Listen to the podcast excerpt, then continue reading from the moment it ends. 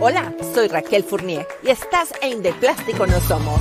Nuestra invitada de hoy es coach de vida y desarrollo personal, activista, cineasta, ponente y conferencista motivacional.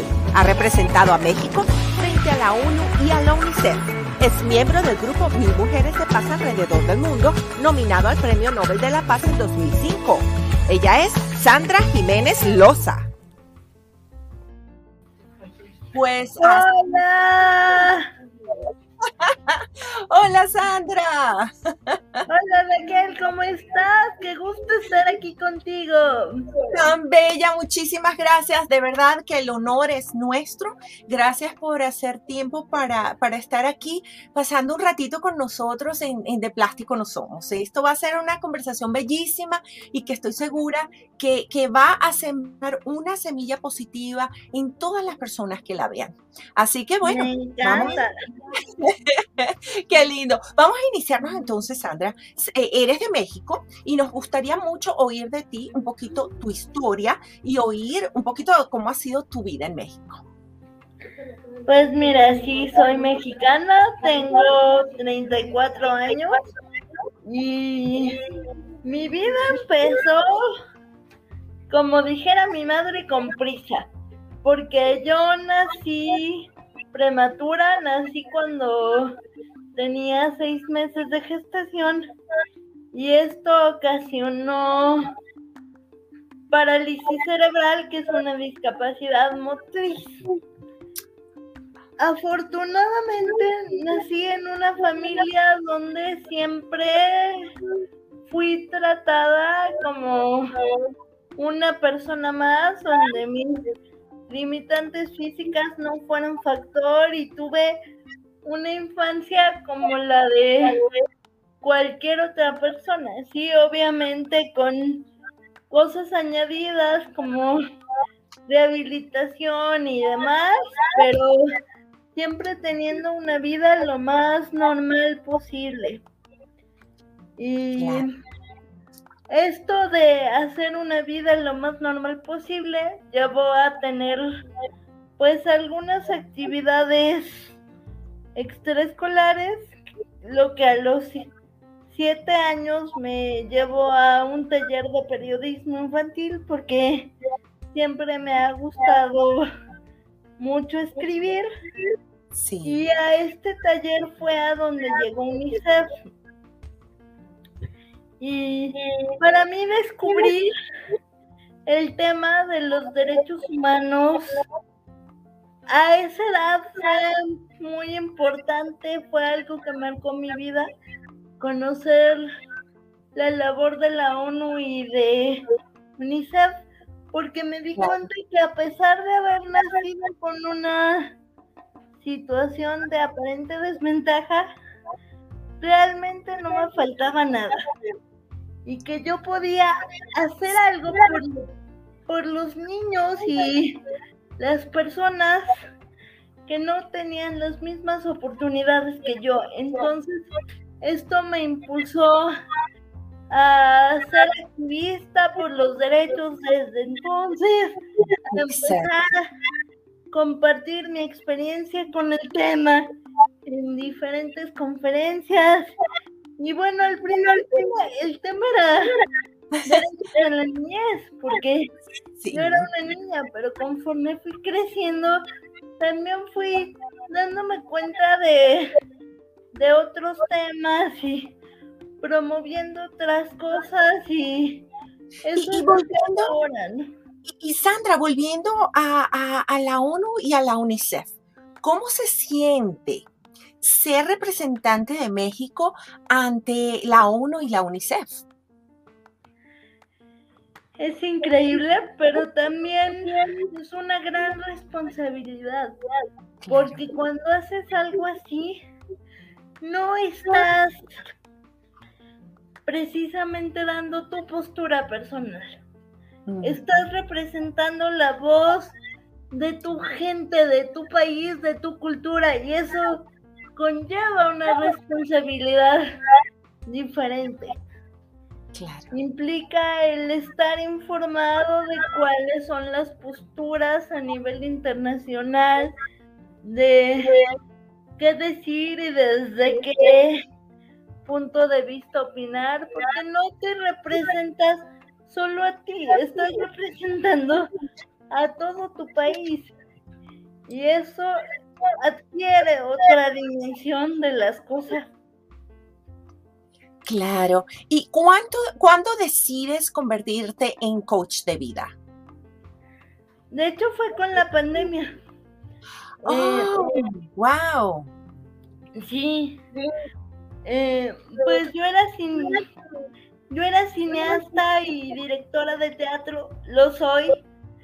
pero pues cuando cuando todo el arte se paró por cuestiones de pandemia, fue como buscar algo más que pudiera yo hacer a distancia y que me apasionara tanto como me apasiona hacer arte, ¿no? Y de repente, buscando, apareció el coaching y me hizo muchísimo sentido, porque a fin de cuentas, lo que yo he hecho dando conferencias y a través de mi arte social es demostrarle a la gente que podemos ser agentes de cambio, que nosotros podemos transformar nuestra realidad y el coaching se me hizo una herramienta de verdad valiosísima para esto, ¿no? Porque se trata de descubrir tu verdadero potencial interno. Sí, y me gustó mucho lo que dices de, transformar tu propia realidad. ¿Cómo hacemos eso? ¿Cómo podemos transformar nuestras realidades? Mira, muchas veces tenemos creencias o maneras de pensar que aprendimos o que heredamos de alguna manera de forma inconsciente y que no nos empezamos a cuestionar si realmente funcionan o no para nosotros. Entonces, ahí está el poder del coaching, el poder cuestionarte si una manera de pensar realmente te está haciendo fructífera o no. Porque, ok, la persona de la que lo aprendiste puede que sí le funcione, pero a fin de cuentas todos somos personas distintas, queremos cosas distintas y por qué no entonces tener formas de pensar y de actuar distintas, ¿no? Claro. Este, entonces es el aprender a ver las adversidades a las que nos enfrentamos desde perspectivas que nos abran posibilidades que nos hagan sentido a nosotros, no necesariamente el colectivo, sino a uno como persona. Sí, sí, wow. Bellísimo, bellísimo el mensaje, es cierto. Yo creo que a veces vivimos una vida tan agitada que simplemente eso, pues el tiempo se va pasando, se va pasando y no, no nos sentamos a analizarnos como tú misma dices, como individuos porque mm, a lo mejor a través de muchos medios y de muchas plataformas, ahora que tenemos, bueno, la, cantidad de información que, recibimos eh, constantemente, de repente nos sentimos más como un miembro grupal y no tratamos como de, de, hacer la diferencia. Pero me, me gusta mucho esa, esa forma de pensar. Yo pienso, como ya dije en un principio, estamos aquí sembrando una semillita eh, dentro del corazón de todas esas personas que nos están viendo en este momento. Además, eh, tienes una, ah, te quería preguntar si tienes una anécdota o, una historia que nos puedas contar de lo que ha sido tu trayectoria, que de por cierto, de, por cierto muy amplia, eh, y que quisieras compartir con nosotros. Bueno, pues voy a aprovechar que acaba de salir, por lo menos aquí en México, no sé si, si fue a nivel mundial o si eso ya se vio antes, voy a aprovechar que acaba de salir la última película del 007 para contar una anécdota muy divertida. No sé si sepan que Roger Moore, uno de los primeros 007 es colaborador de UNICEF. Y una vez vino a México de visita en un evento de UNICEF pudimos coincidir y pude conocerlo y platicar con él y me dio su de embajador de UNICEF y, y la gente no usa el título de embajador a menos que se lo den oficialmente, pero él me regaló su pin de embajador de manera simbólica y fue un momento muy bonito. Claro, wow. Me imagino que, sí, que habrá sido muy bonito para ambos, porque es muy significativo. Eso fue de verdad muy significativo. Qué, qué bonito. Bueno, has estado rodeada de, muchísimas personas que, están eh, trabajando y haciendo labor social. Eso ya nos contaste que, bueno, que has estado, que representaste a México en la ONU, en la UNICEF, que tuviste eh, desde muy temprana edad esa visión, esa visión de ayudar, esa visión de compartir y esa visión de también eh, tú ser una embajadora para crear un mejor futuro un mejor futuro para, para todos nosotros. Dentro de todas estas cosas, también hay algo que es hermosísimo y, tú siendo una persona tan joven has hecho tantas, tantas cosas eh, que de verdad no podemos, no podemos ponernos excusas ni, bloquearnos. Hay algo que has hecho que, me pareció bellísimo y me gustaría que compartieras con nosotros también sobre eh, la, la nominación que en el 2005 recibes, al igual que un, grupo de mujeres, para el Nobel de la Paz, el Premio Nobel de la Paz. Bueno, en el 2004 surgió en Suiza una organización que se llamaba Mil Mujeres de Paz alrededor del mundo, con la idea de reconocer la trayectoria de mil mujeres a nivel internacional en su labor por la paz en un libro. De esas mil mujeres, doce fuimos mexicanas porque yo tuve la suerte de que una amiga envió mi perfil y mi propuesta y me escogieron. Y cuando salió el libro en el 2005, nos nominaron a todas como colectivo al Premio Nobel de la Paz en reconocimiento a las trayectorias que se exponían en el libro y pues sí, eso me convierte en una nominada, pero estoy muy orgullosa de haber sido nominada como parte de este colectivo tan, tan impresionante, porque además tuve la suerte de que me eligieran a en ese entonces no cumplía con el requisito de ser mayor de edad. Yo era la más chica del grupo. Oh, o sea que tenías que ser mayor de edad. ¿Tenías que ser mayor de edad? En la convocatoria decía, pero pues la persona que me propuso, este, como que se brincó el detalle y al final me escogieron y resulté siendo la única que era más chica y... ¡Qué lindo! la más joven del grupo por eso. ¡Oh, qué hermoso! Bueno, ahí también rompiendo barreras y rompiendo el molde. ¡Qué maravilla! claro, yo no quiero estar dentro del molde.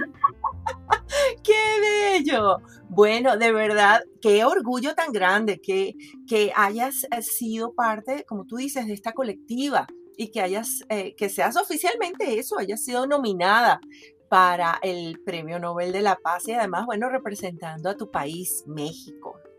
De verdad que, bueno, que, que los éxitos siempre se te multipliquen y que cada vez puedas conseguir, conseguir eh, eh, pues ir logrando todas esas metas porque eh, de verdad que has luchado muchísimo por lograrlas, has estado presente en muchísimas actividades y no te has quedado quieta, has estado incluso en pandemia, fíjate, en pandemia que, que sientes el llamado a convertirte en coach de vida y lo logras. Así que esas cosas son increíbles. Además, también dentro de todo lo que has hecho, has participado como ponente, como conferencista motivacional, has hecho seminarios, congresos, tanto en México como internacionalmente. Entonces, háblanos un poco de, la experiencia de, comenzar a esa temprana edad participando eso como ponente en todos estos seminarios y congresos. Pues es eso, es la, las ganas de compartir, el gusto de comunicar ideas. Al principio lo hacía como por divertirme solamente sin, sin pensar en el impacto que pudiera tener en la gente, pero conforme vas creciendo y te vas dando cuenta de cómo un mensaje positivo realmente puede transformar la manera en la que uno ve la vida, te vuelves más comprometido con lo que estás diciendo y quieres formarte y ser la mejor versión de ti para otros. Eso es lo que yo he tratado de hacer y lo que quiero impulsar a la gente también a hacer. Porque a fin de cuentas, siempre haciendo lo que nos gusta vamos a encontrar la manera de apoyar a los demás y de hacer de este mundo un lugar mejor. Y pues hablar y comunicar de la manera que sea, a través del arte, a través de conferencias, a través de escribir. Comunicar siempre ha sido lo que me apasiona. Entonces, qué mejor manera que compartirlo en conferencias y en este tipo de actividades, ¿no? Claro, claro que sí. Y bueno, voy a hacer una pequeña pausa para darle un mensaje a nuestra audiencia y después cuando esté ya de regreso, quiero que nos hables un poco de esa etapa tuya como cineasta, que, que es bien importante tocarla. Pero bueno, vamos entonces a hablar con nuestra audiencia en este momento y les quiero recordar a todos que tenemos, como ya ustedes saben, un sistema de nominaciones. Muchas personas nos han enviado eh, correos electrónicos que, por cierto, en el banner que está corriendo bajo su pantalla aparece el correo electrónico a donde nos pueden escribir si tienen a un nominado. Para las personas que solamente nos escuchan, a través de Spotify, de Anchor, de Apple Podcasts, Google Podcasts y todas las plataformas de podcasts. Allí van a encontrar esa información en la caja informativa del podcast y también, obviamente, en la página principal de, eh, de, nuestro podcast bajo el mismo nombre, de Plástico No Somos. Así que si tienen comentarios o tienen sugerencias, también lo pueden hacer a través de ese correo. Por otra parte, aparece eh, la página, allí va a aparecer, allí está, la página de Patreon. Si quieren convertirse en miembros exclusivos de De Plástico No Somos, lo podrán hacer a través de esa página. Visítenla a ver si hay algo que les guste por allí. Muchísimas gracias y bueno, continuamos entonces, Sandra. Vamos a, entonces hablar de esa etapa, esa etapa, ¿cómo, cómo surge el hecho de que tú quieres mm, trabajar en, con cine? Trabajar con, con dirigiendo? ¿Cómo, ¿Cómo surge eso? Fue muy chistoso porque mm, yo, tú me preguntabas desde los 12 qué quería hacer de grande y te decía que quería estudiar relaciones internacionales y trabajar en la ONU, porque la ONU siempre ha sido algo muy importante para mí en mi historia de vida, lo sigue siendo. O sea, la labor de las Naciones Unidas siempre va a ser parte de mí, de mi historia y de mi esencia, ¿no? Pero un día, por curiosidad, entré a un taller de apreciación cinematográfica los fines de semana y me apasionó totalmente lo complejo que es el cine, el hacer cine, porque uno ve la película y piensa que es muy sencillo, pero no, requiere de muchas partes, de muchas piezas para poder realmente lograr tener un buen producto. Y además, el impacto comunicativo. El impacto que tiene el cine para comunicar es magia, porque puedes estar en una sala llena de gente y en el momento en que se apaga la luz, estás tú con el mensaje que tienes enfrente, nada más. ¿Qué mayor impacto queremos que eso? Y muchas veces el entretenimiento, el cine, el teatro, la tele, no nos dan mensajes positivos. Entonces yo descubrí que el cine y el arte eran una herramienta increíble para comunicar. Y que si realmente queremos hacer un cambio, necesitamos que los mensajes sociales lleguen a la gente. ¿Y qué mejor que el cine para lograr eso? Es cierto, es cierto. Sí, el cine definitivamente es una, gran herramienta para transmitir mensajes y de una forma masiva porque mm, llega a muchísimas personas. Y en cuanto mm, al cine, a la dirección, ¿has logrado eh, eh, trabajar en algún proyecto o, o, está todo paralizado por la pandemia? Tengo algunos cortos que he hecho en años anteriores y proyectos chiquitos.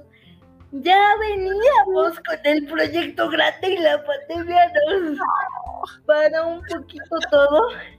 Estábamos precisamente en la etapa de buscar patrocinadores, ya tenemos el proyecto bastante armado, pero estábamos en la etapa de buscar aliados financieros que nos ayudaran a levantar y pues vino el virus y todo se paró. Ahorita no sé qué va a pasar con eso, porque obviamente el apostarle al arte no va a ser prioridad para las empresas después de esto, entonces puede que se vuelva un poquito más complicado, pero si yo soy de la idea de que todo es energía. Ajá. Todo es energía y si dejas que fluya lo que tenga que ser, en el momento en el que tenga que ser, va a ser. Jamás me imaginé que iba a usar este virus para volverme coach. Es algo que ni siquiera estaba en mis planes y que ahora pinta como un camino de vida que puedo aprovechar mientras el arte levanta, ¿no? Entonces, me parece perfecto.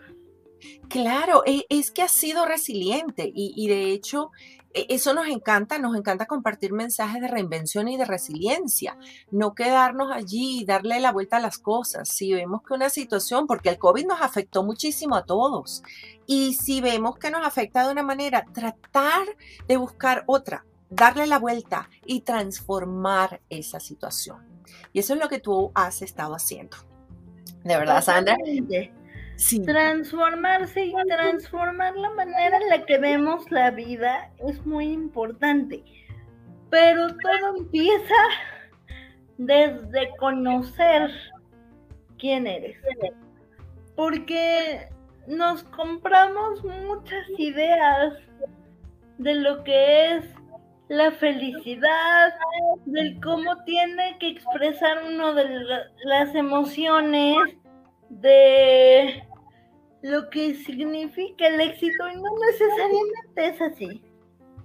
No necesariamente es así. Todos estos conceptos tan abstractos, existe una versión para cada uno. Lo que para mí significa éxito puede que para ti signifique otra cosa. La felicidad lo mismo. La belleza lo mismo, el título de este programa lo dice, no somos de plástico, de plástico no somos, entonces pues tenemos que empezar a atrevernos a conectar con ese lado humano, con nuestras emociones, con nuestras vulnerabilidades, con, con esa parte que nos da miedo descubrir y ser para de ahí saber cómo potenciar nuestra mejor versión. Claro, es que las ser vulnerable, vulnerabilidades, no, no son cosas que, muchas veces querramos compartir. Y yo creo que a veces el hecho de, de, tener como, de tener una coraza y de tener mucha de esa sensibilidad eh, metida en un cajón, eh, no nos permite, no nos permite ser eh, y buscar lo que necesitamos buscar. Pero esto es algo cultural, culturalmente heredado. Es de las creencias que te digo que a veces hay que cuestionar. Por ejemplo, se nos educó para que cuando te pregunto cómo estás, me contestes Bien, gracias. Así es como estamos acostumbrados a contestar sin cuestionar realmente cómo estamos. Nos da miedo reconocer cuando algo no está bien. Mm. Pero si no conoces al adversario, ¿cómo lo vas a poder enfrentar? Claro. Entonces, es parte de eso, ¿no? Saber reconocer al villano para poder vencerlo. En las películas de superhéroes, el villano se enfrenta varias veces al superhéroe. Y en las primeras veces el superhéroe termina bastante vapuleado.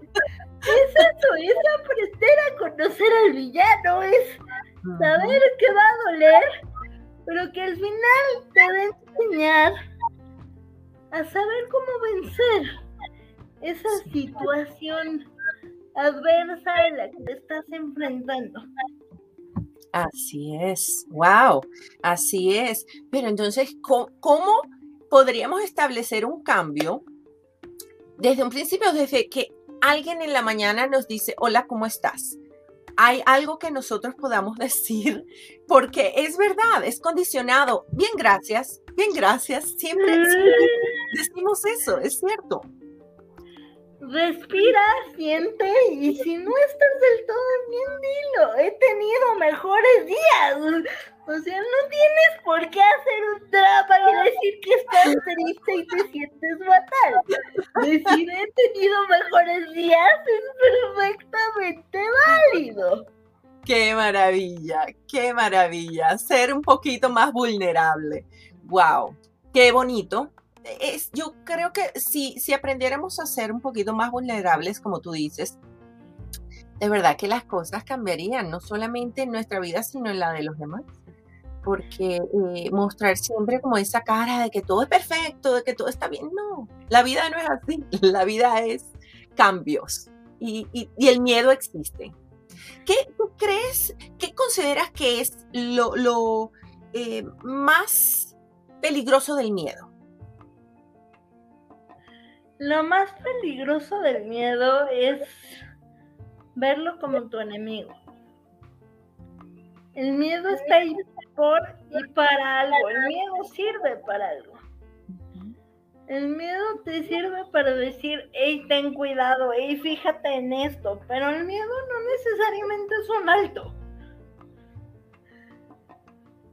Tú lo conviertes en un alto y muchas veces el miedo es un indicativo de que nos estamos saliendo de la zona de confort. Ajá. Entonces, si no te atreves a atravesar ese miedo y si lo ves como un freno, muy probablemente eso que está del otro lado del miedo mm, no lo vas a alcanzar y no te va a permitir crecer. Ojo, no hay que ignorar al miedo, para algo está, pero no hay que tomarlo tan en serio. hay que saber cuándo, cuándo sí hacerle caso y cuándo no. Y para eso también es cultivar nuestra esencia personal, para saber cuándo el miedo es algo exagerado, que es una concepción de una idea que no está funcionando, o cuando sí es una alerta de que algo puede no salir como lo esperamos. Sí, sí. Pero es muy importante, me encanta lo, que nos dices del miedo. Es verdad, es verdad, el miedo está allí para algo. Así que, ¿y, qué, recomendación le darías a, a las personas para que tomen ese primer paso para salir de su zona de confort? Empecemos por entender que la felicidad, porque para mí la felicidad es el concepto que es base en la vida. Entonces empecemos por entender que la felicidad no es como nos la han vendido. O sea, y fueron felices para siempre no existe nos han creado con esta idea y nos la venden desde niños, pero eso de y fueron felices para siempre no existe. La felicidad es un estado de ánimo y como cualquier estado de ánimo no puede ser permanente. Entonces la clave de la felicidad son dos palabritas. Constancia y duración que cuando estés feliz te dure lo más posible, que dure el mayor tiempo posible. Y cuando pierdas esos momentos de felicidad, tengas las herramientas para volver a ello lo más pronto posible y que sea constante.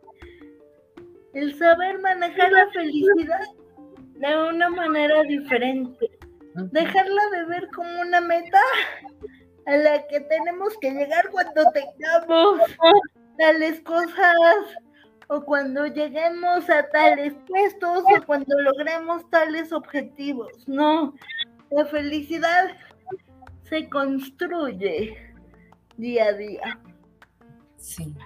Y el empezar a ver la felicidad de esta manera te va a ayudar a empezar a salirte de esa zona de confort, poquito a poco en todos los demás temas. Claro. Qué bien. Wow. Pues sí, es, es importante entonces eh, sentarnos, yo creo que conocernos a nosotros mismos. Cuando, cuando a lo mejor tenemos un concepto adverso de, de la felicidad, como tú dices, no nos estamos enfocando en las realidades de nuestra vida. Idealizamos muchas cosas, estamos acostumbrados a idealizar muchos conceptos. El éxito, la belleza.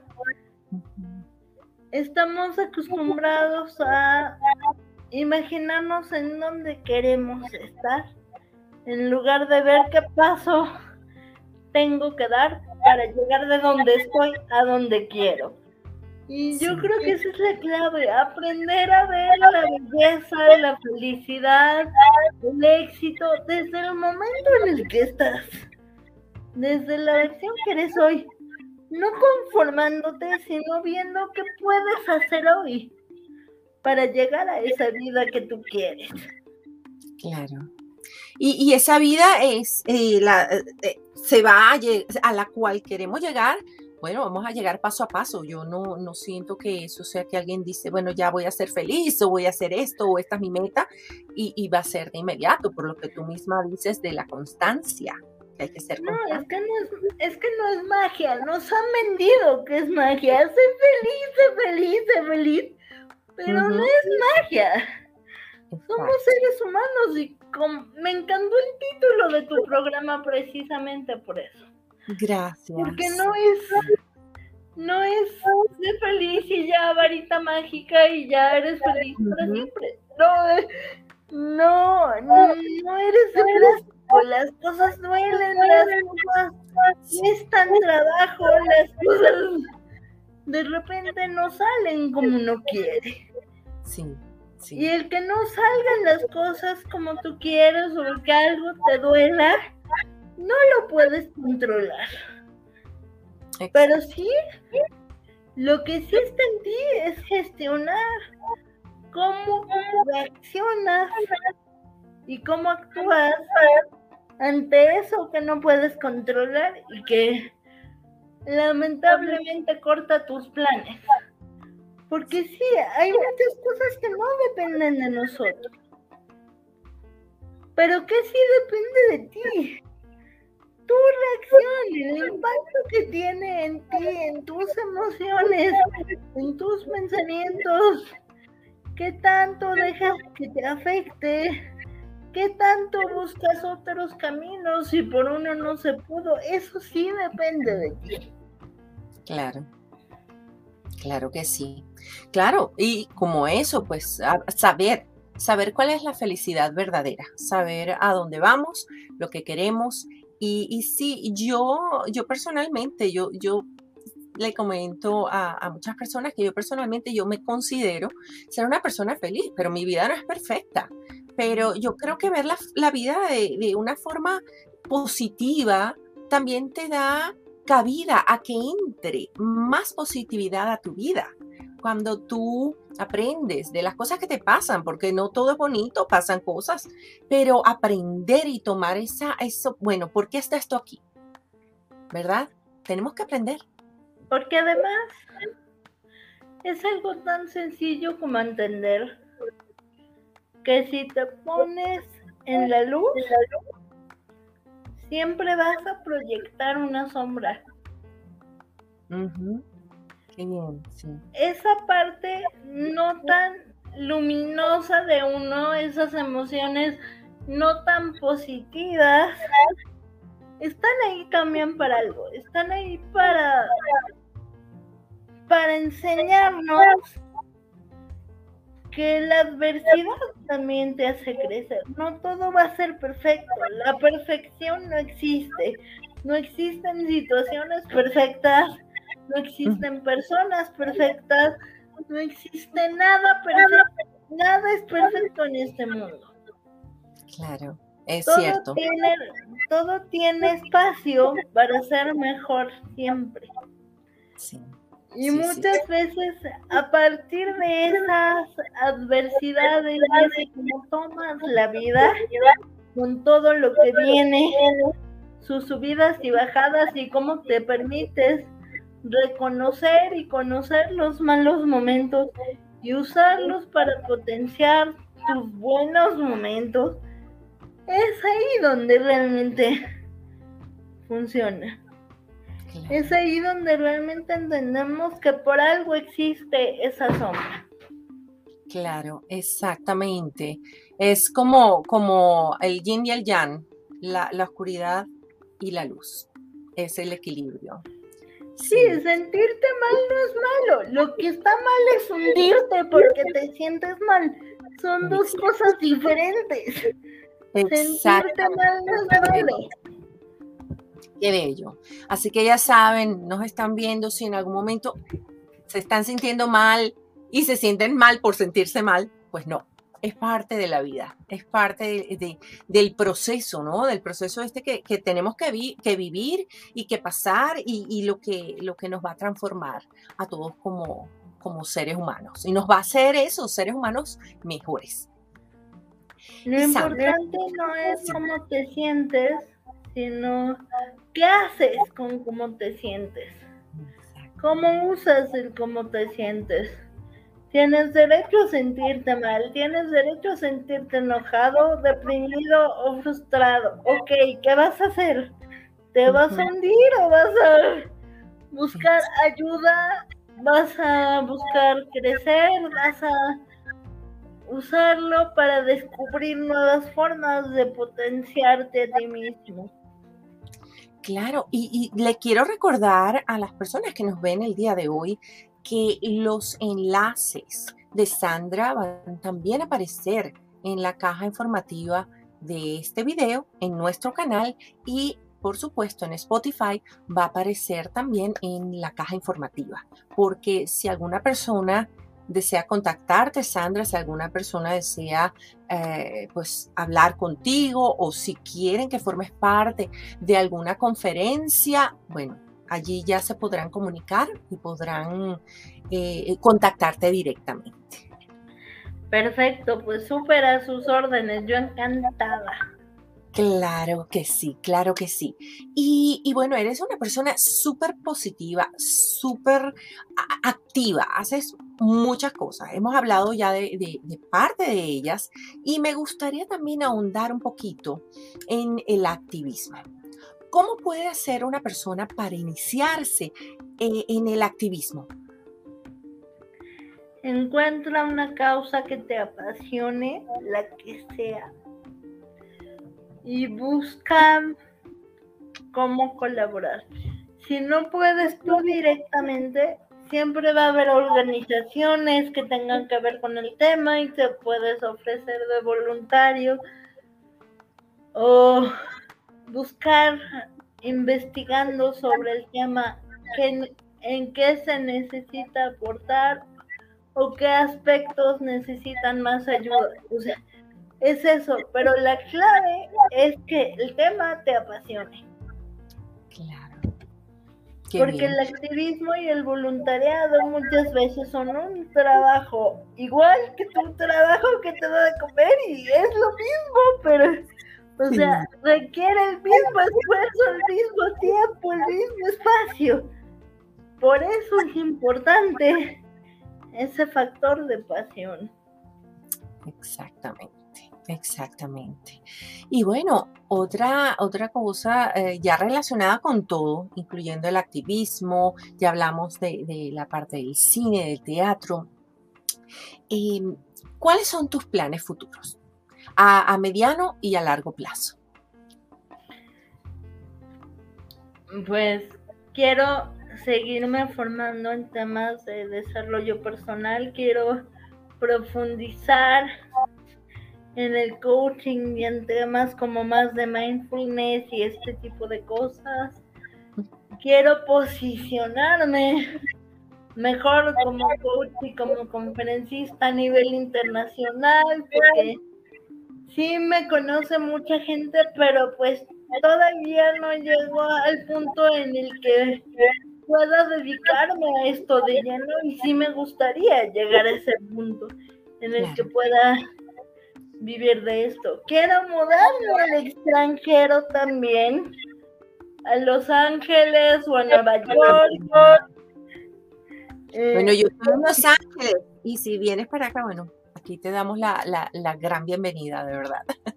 Sí, sí, estoy viendo cómo irme para allá. No se ha podido, pero, pero sí lo estoy buscando porque desafortunadamente la cultura en torno a la discapacidad, que esto nos daría tema para otro programa enterito. La cultura en torno a la discapacidad acá en México todavía está en pañales. Y muchas cosas que quiero hacer, ese contexto hacia mi condición, no me lo están permitiendo aquí. Entonces, si quiero como expandir mis fronteras en ese sentido para buscar posibilidades distintas donde mi discapacidad no sea factor, donde la sociedad ya tenga otra visión y ustedes sí es algo que viven muy diferente. Sí, sí, sí. Así es, así es. Bueno, y, nosotros deseándote la, mejor de las suertes y apoyándote a, cada paso, o sea, lo, que necesites por acá, bueno, nosotros estaremos a la orden porque haces una labor maravillosa, eres un ejemplo de vida y bueno, y ahora también estás haciendo eh, el coaching y el coaching lo estás haciendo de forma digital. Eso es otra cosa. Si gustan contactarte también para, para esa parte, bueno, toda la información la van a encontrar, ya les dije, en la caja informativa de ambas, nuestro podcast y nuestro canal. Así se pueden contactar directamente. Gracias. no, imagínate, gracias a ti. Y bueno, estamos ya llegando a, la parte final ya de, nuestro programa. ¡Qué y rápido se fue! Yo sé, yo sé, si habíamos hablado de eso antes, que se iba a pasar volando, porque cuando uno conversa y uno la pasa tan bien, uno dice, bueno, no, y cuando te das cuenta, el tiempo, el tiempo pasa, el tiempo pasa. Bueno, pero ya es el primero de muchos. Eso, eso te iba a decir. Ojalá que sí, porque nos encantaría tenerte de vuelta hablando un poco más de, coaching, de las, los planes futuros, de lo que estás haciendo, de tus logros y, apoyarte en todo momento. Pues sabes que conmigo, yo encantada de colaborar. Qué bueno, perfecto, así será, así será. Y, sabes que ya cuando, cuando se acerca esta parte del programa, hacemos un juego de palabras. Es como decir un ping-pong. Yo digo una palabra y tú con una sola palabra me dices lo que significa para ti. Ok. Tengo unas palabras para ti por acá. Tenemos la palabra, la primera es activismo. Compromiso social. Metas cosas por las que se trabaja diario. ¿Y, con, ¿Y lo podrías describir con una sola palabra? Em, ay. es que hay palabras que son complicadas para, para describir con una sola palabra. Pero bueno, podemos seguir con la palabra cambio. Constante. Ah, de verdad, qué increíble, es cierto. Ahora, la, palabra vida.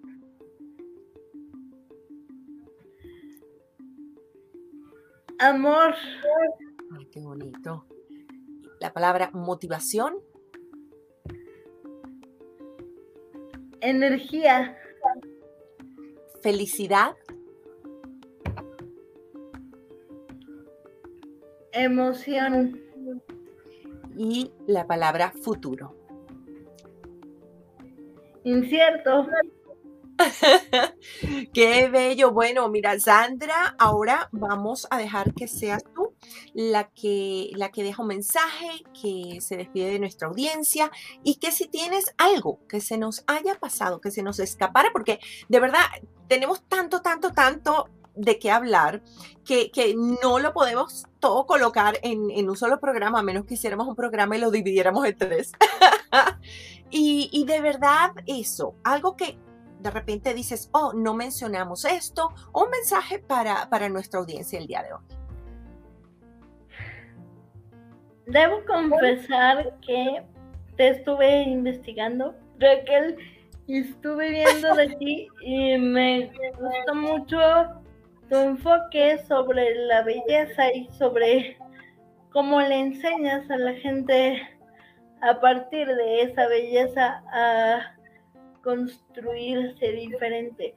Porque uno se concentra en la belleza a nivel exterior, pero si uno no trabaja en su belleza interior, por mucho que tu belleza exterior esté divina, no funciona. Y entonces creo que en eso somos como tú y yo como dos caras de una misma moneda, en ese sentido, en que enseñarle a la gente que esa belleza se trabaja de ambos lados, ¿no?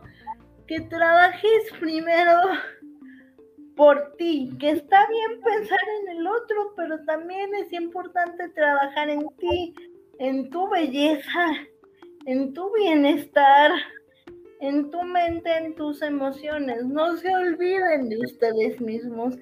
Es importante crear un mundo mejor para todos, pero también es importante crear un mundo interior mejor para nosotros. Sí, muy cierto, muy cierto. La, eh, yo siento eso también siempre. Eh,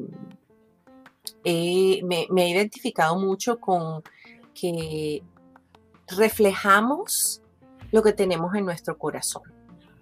Y cuando una persona habla uno siente de verdad eh, esa persona siente el cariño, puede sentir incluso las vicisitudes que ha vivido en la vida, incluso el hecho de haber transformado esas situaciones y de hacer, de ser una persona resiliente y una persona que se reinventa, porque así es la vida y como eh, dice el programa, bueno, de plástico no somos. Tenemos eh, caídas, tenemos problemas, tenemos momentos felices, pero bueno, hay que seguir adelante.